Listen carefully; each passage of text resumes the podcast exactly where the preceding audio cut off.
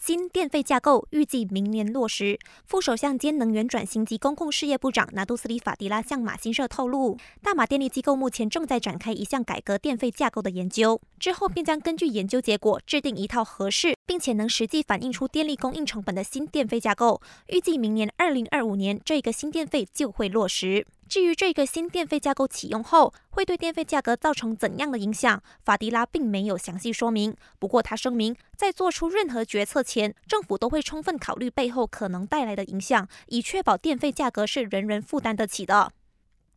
内阁在上个星期宣布，将委派教育部负责统一学前教育班，也就是幼稚园的课程纲要，以维持教育素质后，引发讨论。对此，副部长黄家和强调，这项政策只涉及政府的学前教育班而已。目前，教育部正在讨论相关细节，一旦有了定案，就会在适当的时候公布。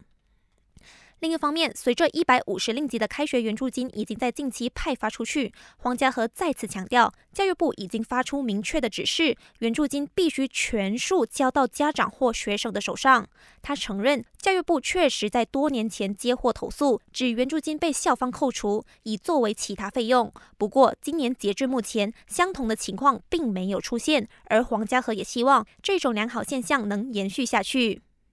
感谢收听，我是季妮。